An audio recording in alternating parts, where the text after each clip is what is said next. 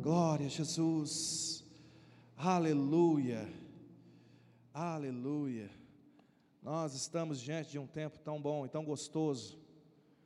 De fato, não dá para perder nada daquilo que o Senhor tem para nós. Amém, queridos. Aleluia. Olha para cá um pouquinho.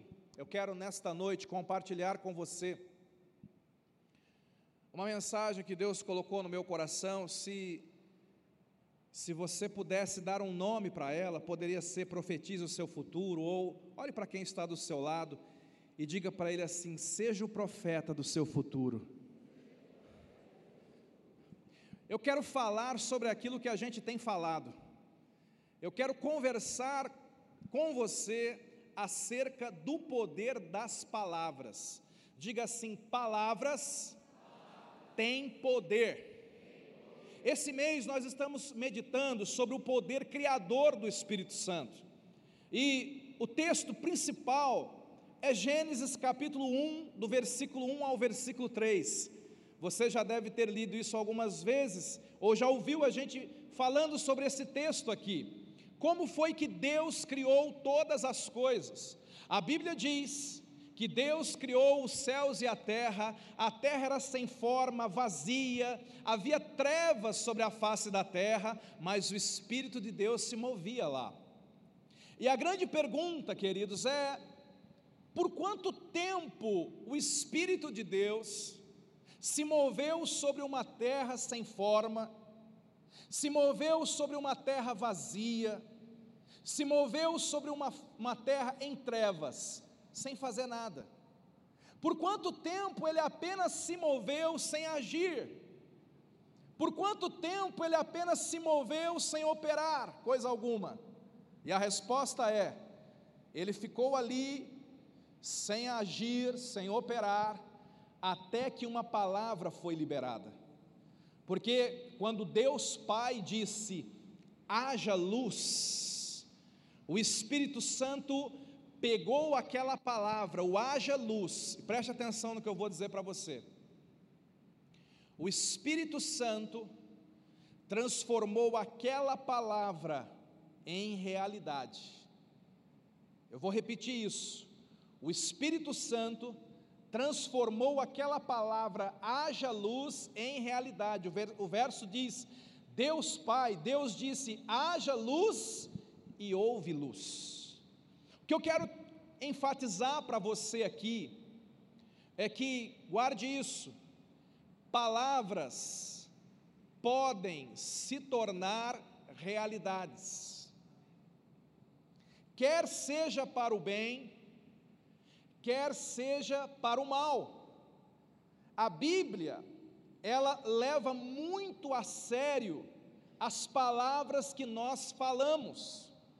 Você tem que compreender que Deus, através da revelação bíblica, Ele nos ordena a tomar cuidado com aquilo que a gente fala, porque palavras têm poder, e palavras podem eventualmente se tornar realidades na nossa vida. Não é à toa que a Bíblia começa descrevendo a criação e dizendo o seguinte: Deus criou tudo que existe pela palavra da sua boca. Deus criou tudo que existe falando. E assim como Deus criou realidades falando, é bem possível, querido, que grande parte da realidade que você está vivendo hoje seja resultado daquilo que você tem dito. É bem possível que grande parte da, do tipo de vida que você está vivendo, quer sejam as coisas boas, quer sejam as coisas ruins, que isto seja resultado de anos e anos semeando, porque palavras são sementes que produzem frutos. Eu vou repetir isso. Palavras são sementes que produzem frutos. E se você fala em fé, se você fala de acordo com a palavra de Deus, glória a Deus por isso. Se você fala de acordo com a palavra de Deus, você faz boas declarações a teu respeito. Você diz: Eu sou vencedor, eu sou filho de Deus, eu vou dar certo, eu vou conseguir, eu vou avançar. Se você fala de acordo com Deus, você faz boas declarações acerca da sua família. Meu casamento é uma bênção, meu cônjuge é um presente de Deus, é o favor de Deus na minha vida, meus filhos serão uma descendência poderosa na terra você está falando a palavra de Deus. Se você está concordando com Deus, então você vai falar coisas boas acerca da tua igreja, acerca dos teus líderes, acerca dos teus pastores, acerca do teu patrão, acerca dos teus empregados, acerca da empresa onde você trabalha. Você não amaldiçoa, você abençoa. Você fala boas coisas acerca da tua cidade. Você tem que entender que se nós falarmos de acordo com Deus, então, as nossas sementes, as sementes das nossas palavras, serão boas, serão de fé, serão pelo bem, serão pela paz, serão pelo melhor. Mas o problema é que muitos de nós, ao invés de falarmos a fé, ao invés de falarmos aquilo que Deus fala, ao invés de concordarmos com Deus, nós infelizmente concordamos com o inimigo. E nós começamos a nos auto-amaldiçoar. Eu não vou ser nada, eu não vou dar certo, isso aqui não é para mim, eu nunca conseguirei, essa promoção não vai chegar para mim, eu não vou alcançar aquilo, eu não sou bom o suficiente, nós começamos a falar palavras negativas dentro de casa. Esse meu cônjuge, olha quanto defeito. Esse meu casamento que não me deixa feliz, só me traz tribulação. A gente começa a declarar coisas erradas sobre os nossos filhos. Seu burro, seu preguiçoso, você não vai dar certo. E, amados, nós não percebemos uma verdade que eu quero enfatizar com você hoje. Vou repetir: palavras tem poder. Palavras têm poder. Um, uma das verdades de Gênesis 1, 1 a 3, é que palavras ativaram o poder do Espírito Santo, ele estava lá, até que uma palavra foi lançada, e aquela palavra colocou o poder do Espírito Santo em ação. O que você fala pode ativar o Espírito Santo, mas também o que você fala pode ativar espíritos malignos. Se você olhasse agora para as últimas palavras das, dos últimos dias, das últimas semanas, responda aí no seu coração: qual espírito as nossas palavras estão ativando esses dias? Que tipo de espírito? É um espírito de medo, de confusão, de incredulidade, de ira, de amargura, que tipo de espírito as palavras que eu tenho dito estão ativando na minha vida. É importante saber também, guarda essa, essa revelação da palavra, ainda baseado nesse texto. Deus não fala para descrever, Deus fala para transformar. A Bíblia diz que estava tudo escuro. E quando Deus abriu a boca para falar, Deus não disse: está escuro aqui. Deus não disse: que caos, que bagunça. Deus não disse: está meio vazio. Deus não fala para descrever a situação. Deus fala para transformar a situação. Deus olha para aquela situação em trevas e diz: haja luz. Os irmãos estão entendendo? Quantos aqui são filhos de Deus? É por isso que, como filhos de Deus, nós temos que aprender a falar como o papai parar de falar para descrever as nossas situações e começar a usar a nossa boca para transformar a nossa situação. Você precisa aprender o poder que há nisso, o poder das tuas palavras. A Bíblia diz no livro de Provérbios, capítulo 18, versículo 21, Provérbio 18, 21. Olha que texto incrível. A morte e a vida estão no poder da língua. O que bem a utiliza come do seu fruto. Que, que esse texto está dizendo? Ele está, está dizendo que a sua língua tem sementes de morte e de vida. E que à medida que você vai vivendo a sua vida e falando, conversando com as pessoas dentro de casa, no trabalho, em todos os lugares, preste atenção, nenhuma palavra é neutra ou elas produzirão vida, ou elas produzirão morte. E tudo que você está falando são sementes, são sementes que você está plantando na sua vida, são sementes que você está plantando no coração dos seus filhos, são sementes que você está plantando no coração do teu cônjuge. E a Bíblia diz que um dia estas sementes crescerão e darão fruto e você vai ser obrigado a comer o fruto daquilo que você falou. Eu vou repetir. Você vai ser obrigado a comer o fruto daquilo que você falou. Alguns diante disso dirão misericórdia, outros dirão glória a Deus, depende do que você tem falado.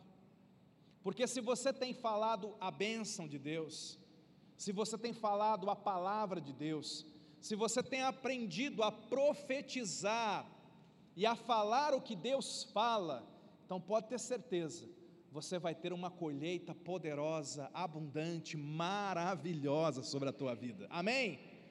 Pastor, eu não tenho falado isso. Pastor, as minhas sementes são ruins. Eu tenho programado uma colheita ruim. Então, meu irmão, a partir de hoje, esse é o meu desafio para você. Comece a mudar as suas palavras e comece a entender o peso que elas têm, a importância, comece a considerar o peso das suas palavras. O desafio é mudarmos o nosso discurso. Veja, você não pode falar negativo e esperar coisas positivas. Você não pode ficar falando sobre doença e esperar ser curado. Você não pode ficar falando sobre escassez e esperar a provisão de Deus sobre a tua vida. Você não pode ficar falando sobre amargura, ira e raiva e esperar amor. Então, para mudar as coisas, você tem que mudar aquilo que você tem falado. Nós precisamos entender isso. Precisamos trocar as sementes. Fala para quem está do seu lado. Hoje o papai quer trocar as suas sementes. Por que, que isso é tão importante? Tiago capítulo 3, verso 3 a 5, tem uma outra revelação importante acerca das nossas palavras.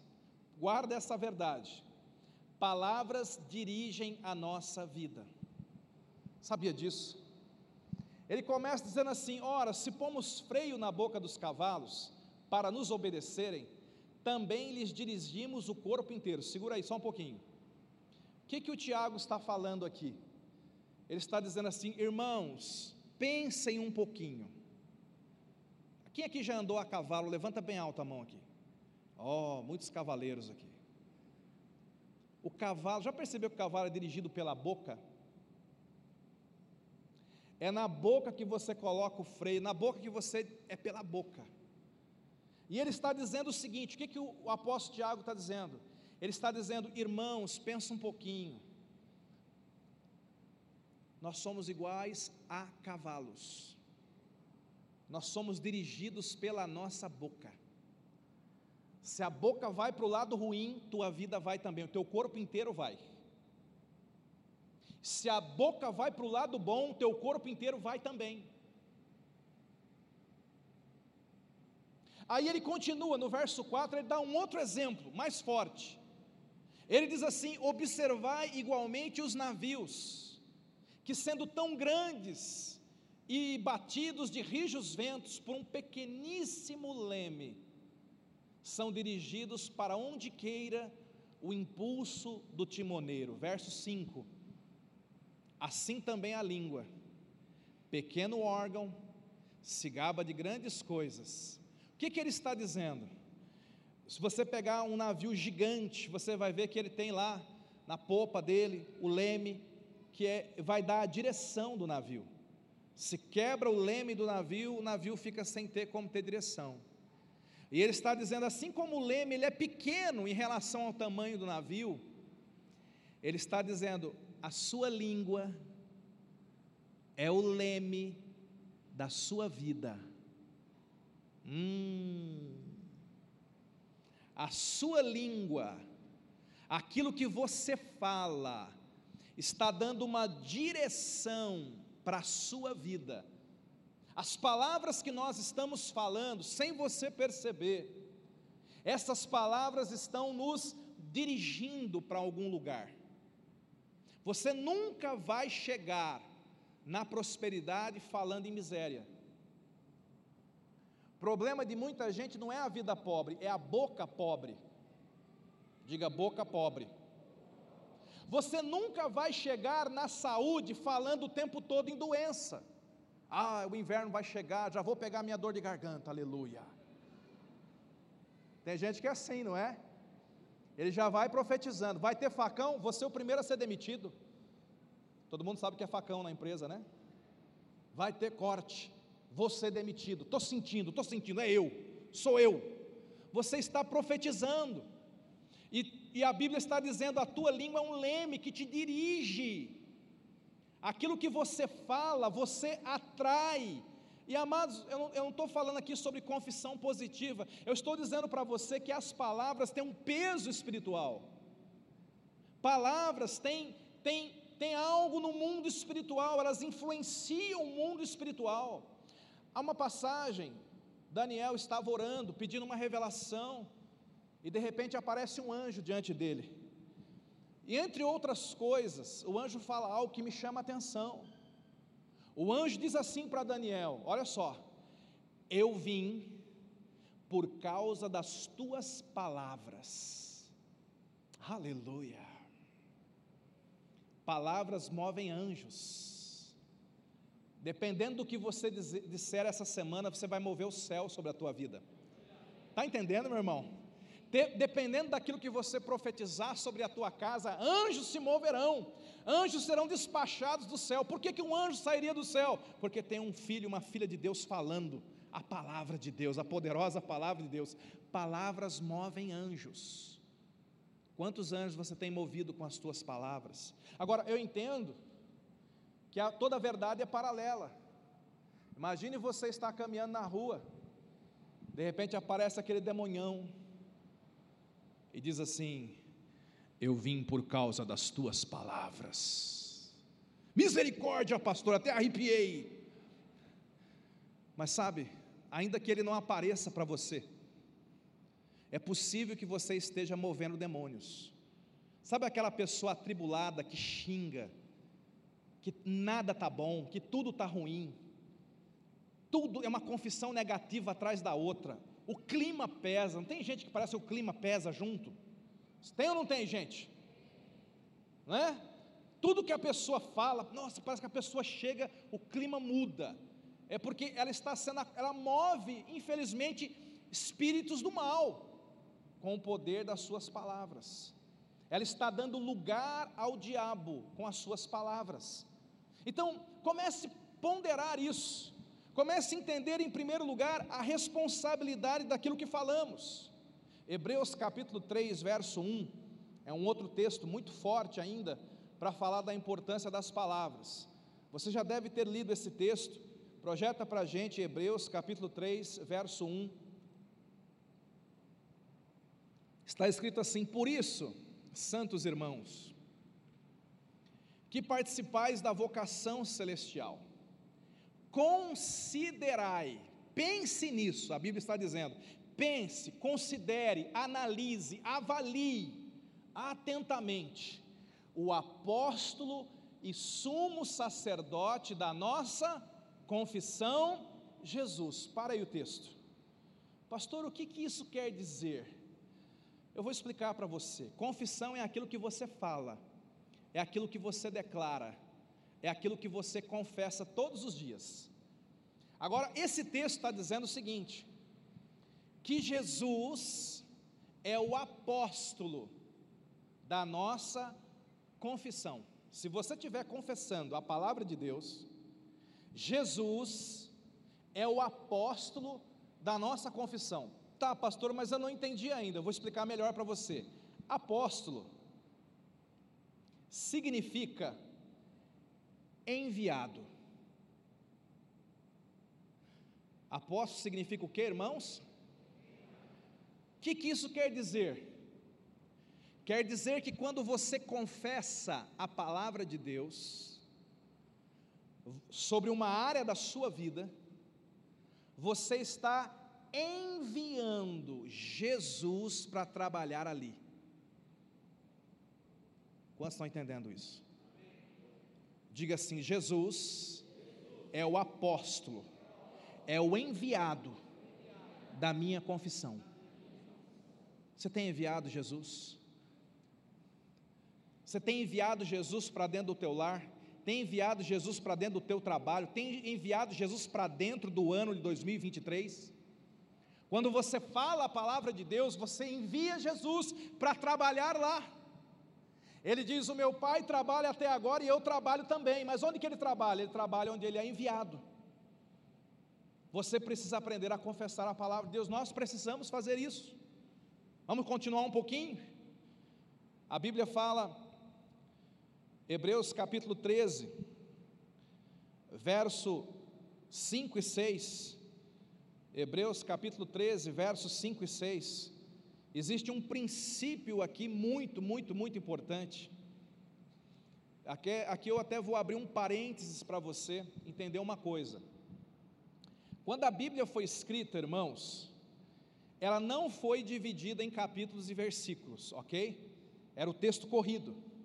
É por isso que Jesus não dizia assim, Êxodo capítulo 10, ele não, não falava assim, Jesus dizia, está escrito. Então era muito difícil antigamente você achar uma passagem bíblica, porque não tinha um endereço. Imagine aqui agora eu falar para vocês, irmãos, abram a sua Bíblia na passagem onde está escrito: seja a vossa vida sem avareza. Misericórdia. Ia ser uma trabalheira para vocês acharem. Né? Então eu simplesmente diria, irmãos, está escrito, seja a sua vida sem avareza. Que se for esperar vocês acharem, tem gente que com capítulo e versículo demora uma infinidade. Mas glória a Deus, porque um homem chamado Robert Langton, 1200 e pouco, ele dividiu a Bíblia em capítulos. Diga glória a Deus. E glória a Deus, porque um outro Robert, Robert Etienne, depois dividiu a Bíblia em versículos. Diga glória a Deus de novo. Diga de novo. e agora ficou fácil achar. Amém, queridos? Mas por que, que eu estou dizendo isso? Porque essa divisão da Bíblia em capítulos e em versículos, tem momentos que, que eu acho que eles erraram um pouquinho na divisão. Eles não mexeram no texto bíblico, o texto bíblico está íntegro, está bonito. Eles nos abençoaram demais, eu sou muito grato a esses dois irmãos. Mas esse aqui é um, é um exemplo disso. Vamos ler comigo? Eu creio que esse texto ele só foi mal dividido. Ele começa sobre um assunto, ele começa dizendo assim, ó: "Seja a vossa vida sem avareza, contentai-vos com as coisas que tendes", ponto e vírgula. Eu penso que aqui é um assunto. O versículo 5 deveria parar aqui nesse ponto e vírgula. Porque depois da palavra tendes, ele vai começar um outro assunto que deve ser emendado com o verso 6. E é isso que eu quero mostrar para você, porque aqui existe um princípio muito poderoso que pode desbloquear a sua vida, que pode destravar o teu futuro e que você tem que aprender a praticá-lo com rapidez. A partir do, do, da palavra tênis, vamos ler agora o que seria esse princípio. É como se ele agora mudasse de assunto. E agora está escrito o seguinte: porque ele tem dito, esse ele é Deus, tá bom? Porque ele, Deus, tem dito, o que, que Deus tem dito? De maneira alguma te deixarei, nunca jamais te abandonarei. Verso 6. Assim afirmemos confiantemente: o Senhor é o meu auxílio, não temerei que me poderá fazer o homem. Qual que é o princípio aqui que eu quero que você aprenda e que você pratique? Porque Deus disse, eu digo. Porque Deus falou, eu falo. Quando eu estou dizendo para você que nós temos que fazer boas confissões acerca da nossa vida, eu não estou dizendo para você que a palavra do Jonas tem poder somente, não é isso. Mas muito mais poderoso do que as palavras humanas são as palavras de Deus. Então o que eu estou querendo dizer para você é: vá até a Bíblia, descubra aquilo que Deus tem dito acerca de você, e comece a declarar sobre a tua vida o que Deus já disse. Fala para quem está do seu lado, diga o que Deus disse. Fala para o outro vizinho, fale o que Deus diz. Você tem que ir até a palavra e você tem que declarar aquilo que Deus já falou. Esse é o princípio que nós temos que aplicar na nossa vida. Ezequiel capítulo 37, texto muito conhecido, a partir do verso 1. O Espírito Santo parece que resolveu dar uma aula para um profeta. E ele pega o profeta Ezequiel e o leva a um vale de ossos secos. Veio sobre mim a mão do Senhor, e ele me levou pelo Espírito do Senhor e me deixou no meio de um vale de ossos secos.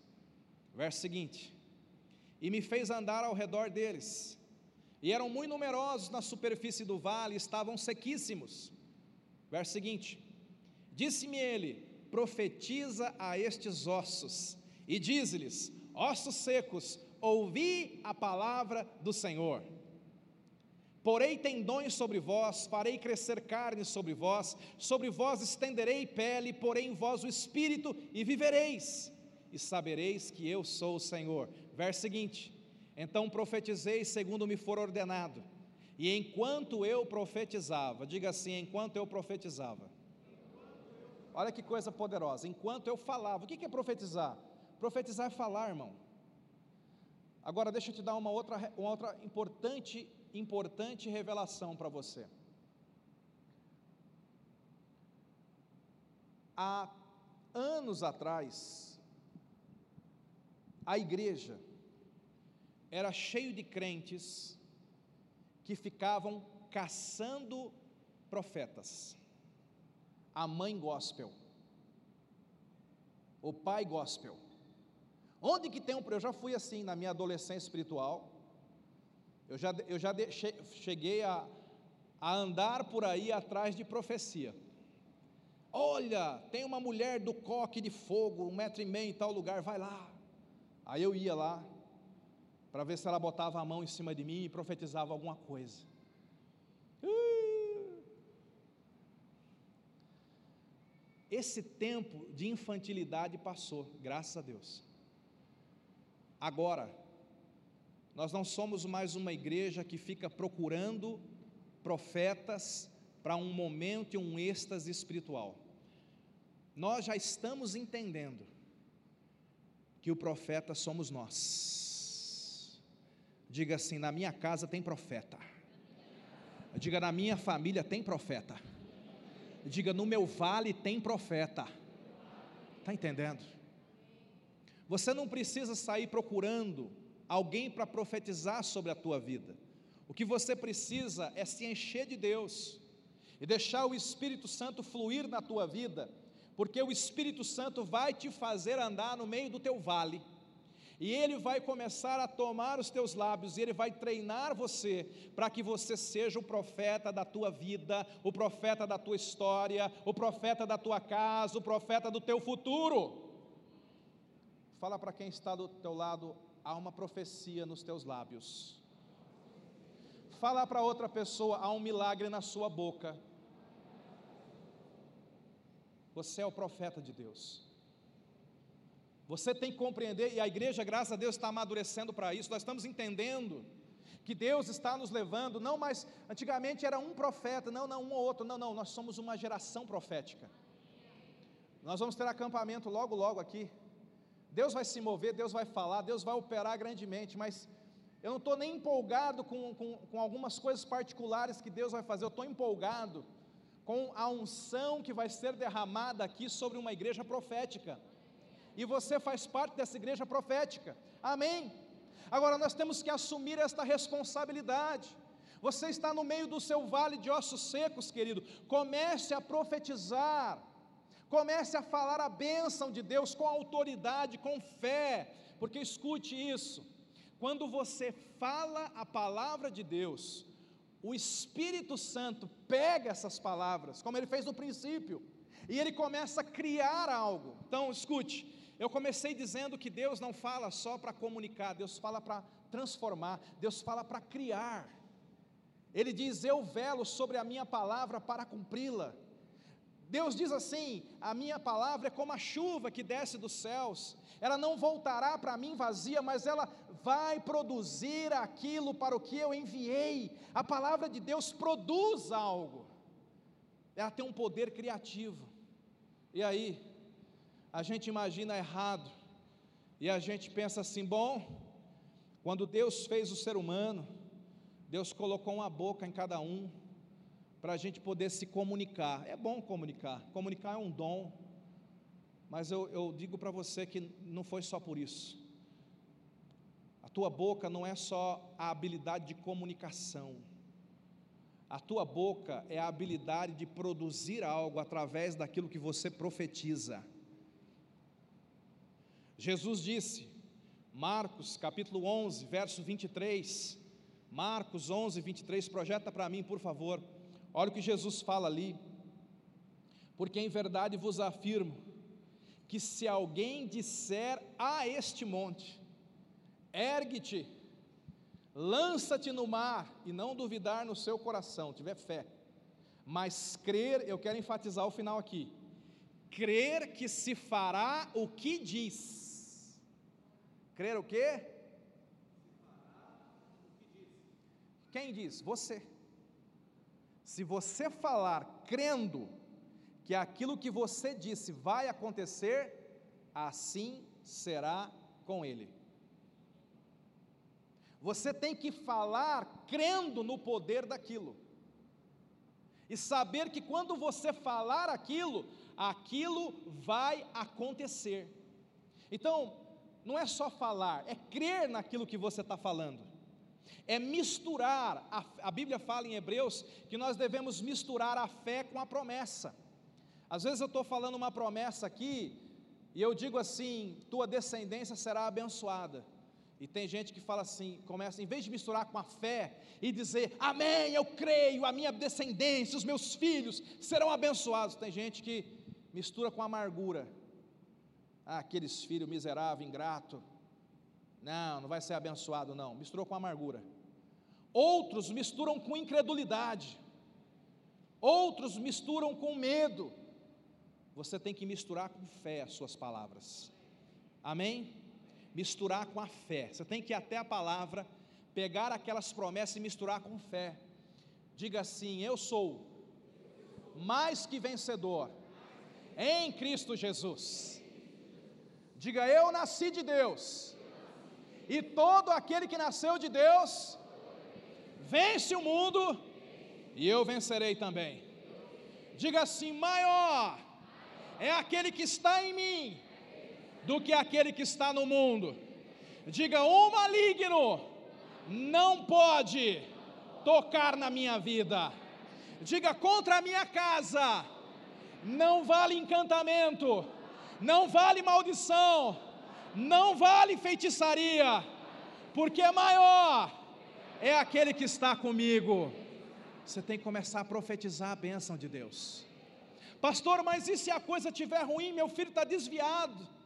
Você vai dizer assim: meu filho está desviado, porém, Deus já está trabalhando na vida dele, porque a minha descendência é abençoada e tem promessa na vida desse menino.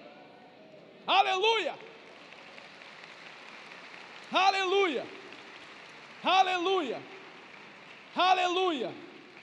Muitas vezes, querido, o que está faltando na tua vida é profeta. E tem um profeta lá no teu espelho. O Senhor está contratando você para profeta hoje. Quantos creem nisso? Quero que você fique em pé. Tem profeta nesse lugar? Tem profeta nesse lugar? Preste atenção, pare de correr atrás de profeta, porque o profeta está dentro da sua casa. Fala para quem está do seu lado, desperte o profeta dentro de você. Aleluia. Há uma unção nos teus lábios.